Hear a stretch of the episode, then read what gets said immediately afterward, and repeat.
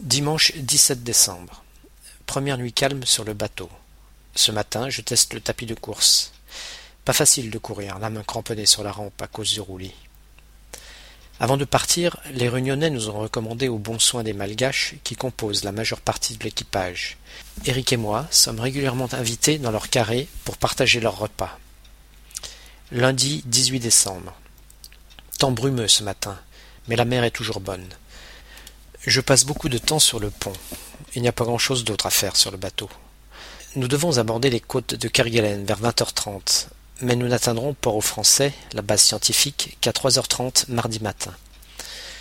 Le peu que nous avons pu voir de l'île depuis la passerelle me donne réellement envie de la visiter. Mardi 19 décembre.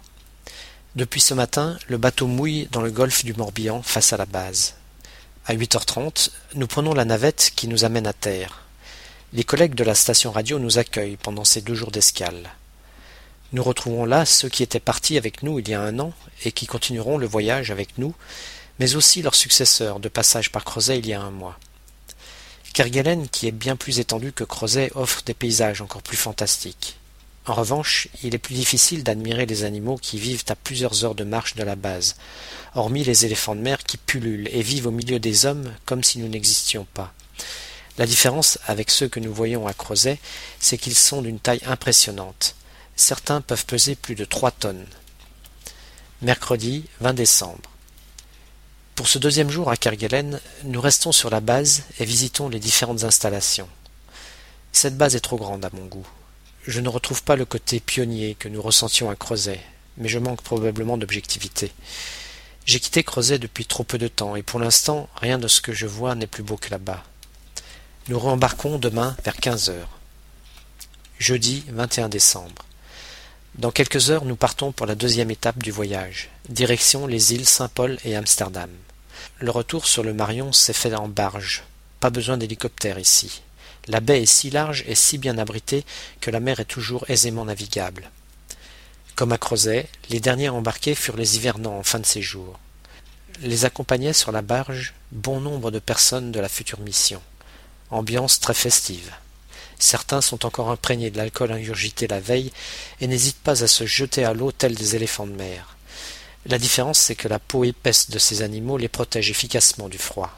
La température de l'eau avoisine trois degrés Celsius.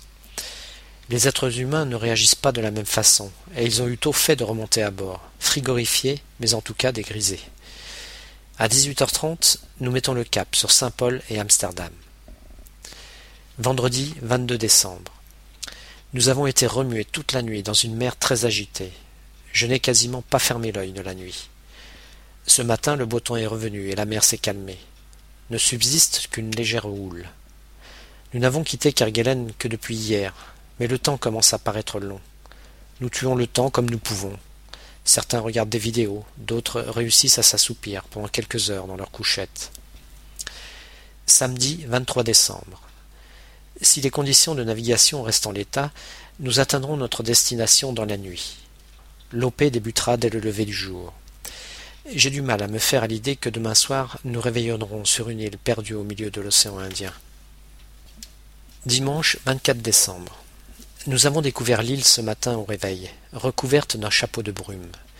L'île d'Amsterdam est le sommet émergé d'un volcan marin, dont une partie s'est effondrée, laissant une falaise abrupte de sept cents mètres de haut. On y trouve la faune habituelle des îles subantarctiques.